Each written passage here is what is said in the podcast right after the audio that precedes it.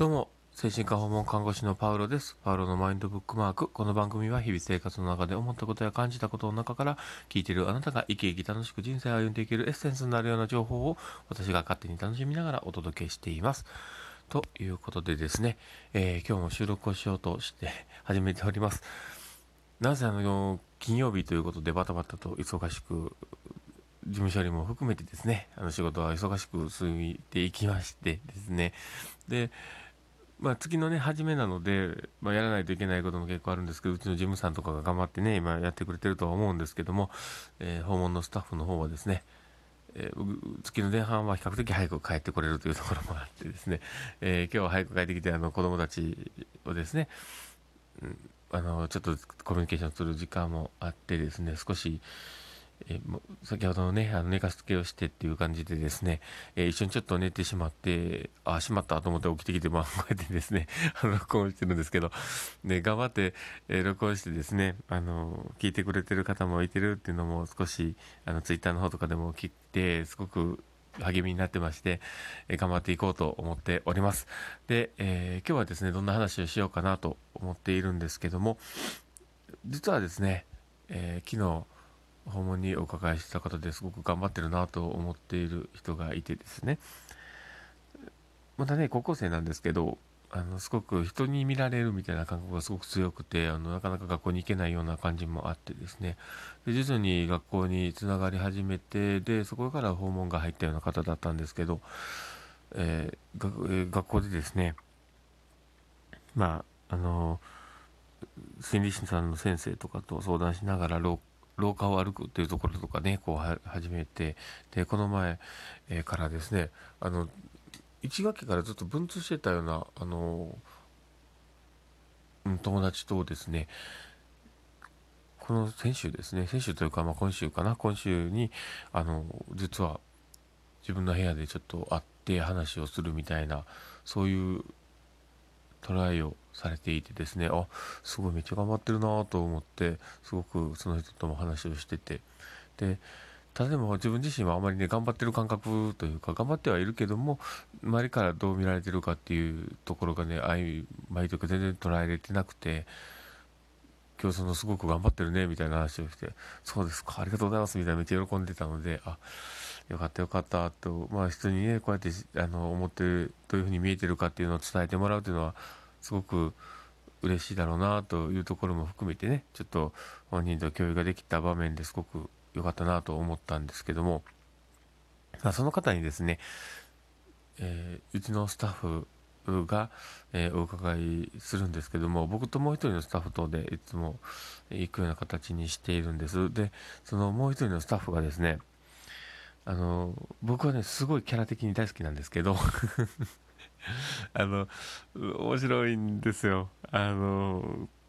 捉え違いをしたりとかね、あの、思い込みで言葉をね、選んでしまうっていうのがあったりするタイプの人なので、なかなかね、個性的なんですよ。で、ただでも、頑張ろうっていう姿勢と自分がそこに課題があるんだなって気づいて、今、頑張ってうちで働いてくれているので、僕はもうすごく全面的に応援をするという感じがあるんですけど、でその方がですね、あの入社してすぐに、僕がバディとしてついて話をしながらね、こうやっていたんですけども、でもこあのこれから言うことって案外いろんな人にも適用されるところでもあるなというところなんですが実はあの人の、まあ、脳というかにはやっぱりこうインナーワードってっていう感じでね、あの頭の中に浮かぶ言葉っていうのは、ものすごい数思い浮かぶんだけども、それを言葉にするっていうことに、長けてる人と長けてない人がいて、で、どちらかというと、その方は、後者の長けてない側の人なんですよね。で、そういう人が、そこの、頭に浮かんでいた言葉を、こう、言葉にしていく中で、やっぱりチョイスミスが起こるとやっぱり相手にうまく伝わらない相手の、えー、感じてることとか思ってることとかをうまく吸収できないっていうことが起こるわけですね。でそうなってくると自分の思い描いてる思い描くとか頭に浮かんでくるインナーワードの中でチョイスできる言葉が限られてくるわけですよ。で、それをそのまま返すもんだから、またそういうふうにずれてくるという、そういうのが起こってくるんですね。で、で、最初その方と話をしていても、自分の伝えれる範囲がすごく狭くて、で、例えば、えー、っと、今自分があのどういったことをやってきたの？みたいなこととかを話をすると、例えば、傾聴とかって言うんですよ。超大、超大まかみたいな、そんな感じになっちゃうと、ね、で、単語で返すみたいな、そういうことがね、結構あったわけですよ。だなかなかね、あの、すごい、僕はあの、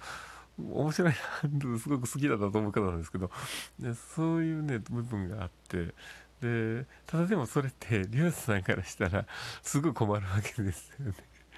ででもその状況をね今だいぶこういろいろやり取りしながらしっかりとコミュニケーションを図ってはきてくれるんですね。でその中でやっぱり言葉足らずになることとかそういうことがあるのですごく困ったなっていうところもまあ往々にしてその方はねやっぱり感じておられてですね。うん、で最初の頃その人とやっていたのがすごく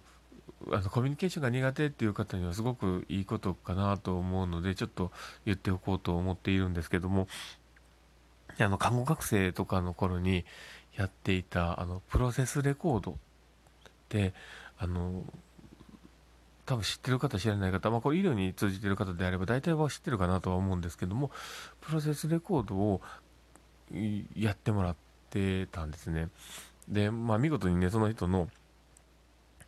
あの感じたこあのちなみにあの項目としては相手の言葉を書くところと、え自分が感じたことと自分が返した言葉を書くところと考察を書くところがあるんですけどもそれをあの会話の順番にこうやり取りした順番にこう書いていくっていう。だからそのやり取りを整理をする、まあ、レコードを記録するっていう意味でプロセスレコードなんですけどでそれをやってもら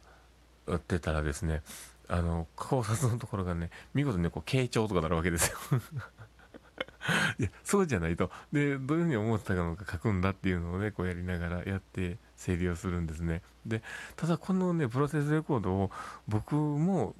えっと訪問看護に来た時にやったんですけどまあねあの自分が思っていることをいかに相手に返していないかというか自分がこう何て言うのねこう話してる中で引っかかったところが不明瞭で対話を続けてるのかみたいなことがねすごくわかるんですよ。でなのでねあのコミュニケーションがあまり得意じゃないなって思う時はその場面を切り取ってそうやって書いてみるっていうのはすごく効果的かなと思います。なので、もしこれをね、聞いた方が、自分ちょっとコミュニケーション苦手だなとか、なんか悩むなみたいなこととかあったら、ぜひ活用してみてもらったら面白いかと思います。で、ただまあ書いてあるものをですね、あの、自分自身でこう振り返るっていうのが最初難しい場合もあるので、そういう時はちょっと、あの、誰か、そういうのがね、